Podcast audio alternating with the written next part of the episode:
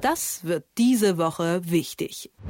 Also wenn es eine Phrase gibt, die Menschen, die in Leipzig wohnen, einfach wirklich nicht mehr hören können, dann ist es Leipzig ist das neue Berlin. Wirklich, diese Aussage, die sollte langsam mal verboten werden. Aber bevor es dazu kommt, drehen wir die Phrase doch einfach mal um und sagen, Berlin ist das neue Leipzig und in dieser Woche ist da sogar ein bisschen was Wahres dran, denn hier in Leipzig, wo unsere Studios ja sind, da hat die Außengastronomie bereits seit vergangenem Freitag wieder geöffnet und in Berlin, da wo mein geschätzter Interviewpartner Stefan Castor vom Tagesspiegel sitzt, da öffnet sie erst an diesem Freitag.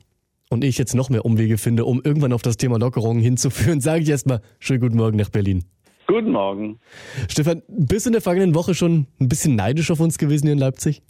Ich glaube, alle sind wir neidisch, wenn es nicht irgendwann mal mit den Lockerungen wirklich losgeht. Dann gucken wir immer dahin, wo sie schon sind und denken, ja, da muss ich jetzt hinfahren. Ist immer die Frage, ob ich da hinfahren darf. Aber ja, Leipzig sowieso weit vorn. Schöne Stadt, nette Menschen, toller Rundfunk. Und vor allem sprechen wir jetzt über die Lockerung, die wir da eben auch schon kurz untergebracht ja. haben, die ja auch nach und nach zu kommen scheinen. Und diesmal, so scheint es mir zumindest, wird sich sogar wirklich mal an die Zahlen gehalten, die in stundenlangen Sitzungen festgelegt wurden, so als Richtwerte. Stefan, wie siehst du es denn? Macht die Politik jetzt gerade beim Thema Öffnung und Lockerung einen guten Job? Ja, regional je unterschiedlich schon. Also da zeigt sich übrigens der Wert des Föderalismus. Ja nicht so falsch zu sagen, wir gucken uns die Regionen an. Das war ja auch immer mein Wunsch im Blick auf Tübingen oder Augustusburg. Man guckt da hin und sagt, lass sie doch mal was versuchen. Wir können ja nicht immer so weitermachen und sagen, oh, die Inzidenzen sind so, ja, da haben wir eine ganz tolle neue Idee, Lockdown. Oh, wir haben eine neue Idee, ein längerer Lockdown und äh, dann nennen wir ihn Brücken und irgendwie anders Lockdown. Nein, man muss versuchen, was geht. So, und je unterschiedlich und regional je unterschiedlich wird jetzt gelockert und das finde ich im Moment wirklich gut. Also da macht die Politik, muss man auch mal loben, denke ich schon einen guten Job. Aber bei aller ja natürlich auch nachvollziehbaren Freude jetzt über die momentane Entwicklung, wir haben es ja inzwischen schon oft genug durch, dass wir nach einer kurzen Phase des Lockerns und des Individualismus wieder in eine Phase der kollektiven Schließung oder im schlimmsten Fall des Lockdowns schlittern. Wird es diesmal anders sein? Was denkst du? Also das war übrigens bis vor so zwei, drei Tagen meine Furcht. Also wir sitzen da und sagen, hurra, jetzt wird's besser. Und dann auf einmal kommt so ein, ja, kommt irgendwie so ein Rückschlag und wir sitzen alle doch wieder im Lockdown. Weil man sich auch daran gewöhnt hat, dass es ständig Rückschläge gibt. Das ist eigentlich durchaus nicht positiv. Deswegen, wie gesagt, versuche, versuche, versuche aus dem Lockdown rauszukommen. Aber jetzt ist es so, These. Ich denke, dass mit dem Fortschreiten des Impfens, dem wirklichen Impffortschritt, den wir erleben, und es werden ja immer mehr Menschen geimpft, Tausende und Tausende und Millionen sind es jetzt schon mindestens zum ersten Mal, werden die Inzidenzen purzeln. Das hat mit nichts anderem zu tun als mit dem Impffortschritt. Also in Israel, wo ja unfassbar viele schon geimpft sind, haben die eine Inzidenz null. Ich sage mal, Gucken wir auf die Zahlen. Wir haben in Schleswig-Holstein, gut, das ist vielleicht dann auch regional typisch, aber unter 33, wir haben unter 50, wir haben unter 70, wir haben unter, unter 100, fast überall jetzt unter 100 und die Inzidenzen purzeln. Das heißt, das heißt, dass dieser Rückschlag, jedenfalls bis zu den Sommerferien, meine These, nicht mehr stattfinden wird. Es wird dann allerdings trotzdem schwierig für die Gesellschaft. Was ich mich frage, bisher hängen ja die Lockerungen immer mit der Inzidenzzahl zusammen. Wird es langfristig auch der Faktor bleiben, mit dem wir messen?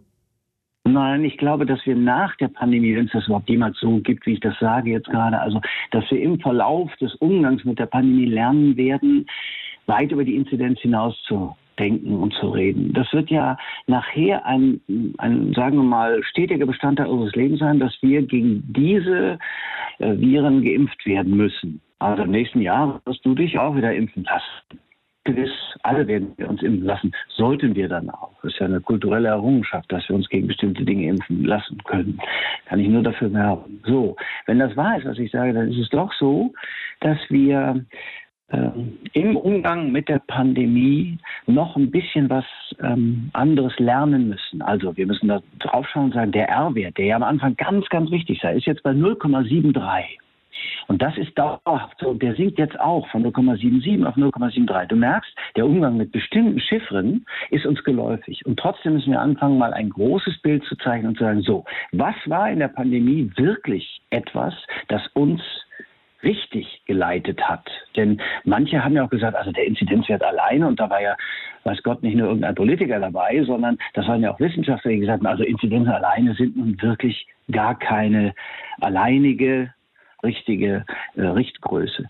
Ich will nur darauf hinweisen, dass in der Schweiz seit 2020 die Schulen immer offen waren zum Beispiel und die haben eine Inzidenz von 262. Die lockern trotzdem. Und wenn man die Zahlen übereinander legt, so habe ich es mal gesehen, aber das kann man schon wieder überholt sein, ist es so, dass bei denen genauso wie bei uns Fortschritte gibt. Ja, also es gibt den Menschen, äh, sagen wir mal so, nicht schlechter, obwohl die Inzidenz höher war oder ist. Und die purzelt jetzt auch. Aber die war bei 262 und die haben gelockert. Heißt, die haben auch noch andere Parameter. Ich würde mir mal, wenn ich Politiker wäre, alle angucken, wo die übereinander legen und sagen, so, wie sind die Kurven verlaufen in Österreich, in der Schweiz, in Frankreich, irgendwo?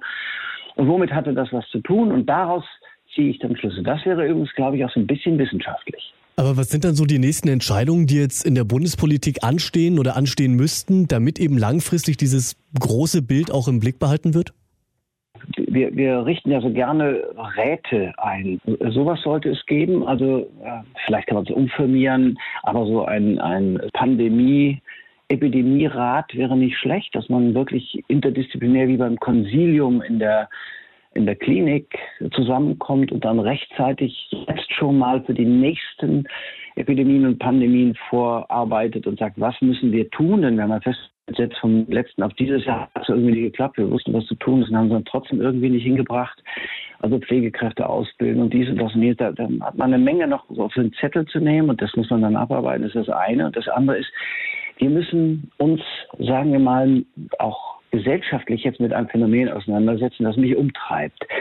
Wenn denn tatsächlich diese Pandemie im Griff sein sollte, nennen wir es jetzt mal so, und die Inzidenzen sind gepurzelt und wir können das Leben aufnehmen, jedenfalls weitenteils aufnehmen, wie wir es vorher gewohnt waren, nach so vielen Monaten, nach mehr als einem Jahr, dann wird es zwei Teile in der Bevölkerung geben und da muss man irgendwie versuchen zu versöhnen. Die einen werden weiter mit Masken rumlaufen und werden sich nicht die Hand geben, werden einander nicht in den Arm fallen, in, also in die Arme fallen, wenn nicht draußen sitzen, werden genau so vorsichtig weiterleben wollen wie vorher und die anderen, die werden es krachen lassen wollen, was ja auch verständlich ist. So und diesen Drift das ist eine gefährliche Sache für die Gesellschaft. Wie man damit umgeht, da müsste man, da müsste die Politik sich jetzt schon Gedanken machen. Wie gehen wir mit denen um, die auf der einen Seite vorsichtig sein wollen und sein werden, also die dann weiter die im, im Straßenbild mit Maske entgegenkommen werden, und die anderen, die sagen, yeah, juhu, jetzt geht's mal wieder los, das Leben hat mich wieder. Das ist eine, glaube ich, eine Ausgleichsfrage und darüber muss geredet werden. Es hilft nichts. Kommunikation kommt vom lateinischen communicare und das heißt im weitesten Sinne auch gemeinsam schaffen. Das heißt nicht nur einfach rumreden, sondern was können wir tun, wie können wir darauf eingehen, wie können wir auch verhindern, dass die eine auf die andere Seite mit Verachtung oder jedenfalls mit Missachtung blickt. Und diese Ausgleichsfrage vorgeschlagen gerade hat der Herausgeber des Tagesspiels Stefan Karsdorf. Stefan, es war mir immer eine Freude. Ich danke dir. Mir auch. Vielen Dank. Ich wünsche dir einen schönen Tag. Das wird diese Woche wichtig.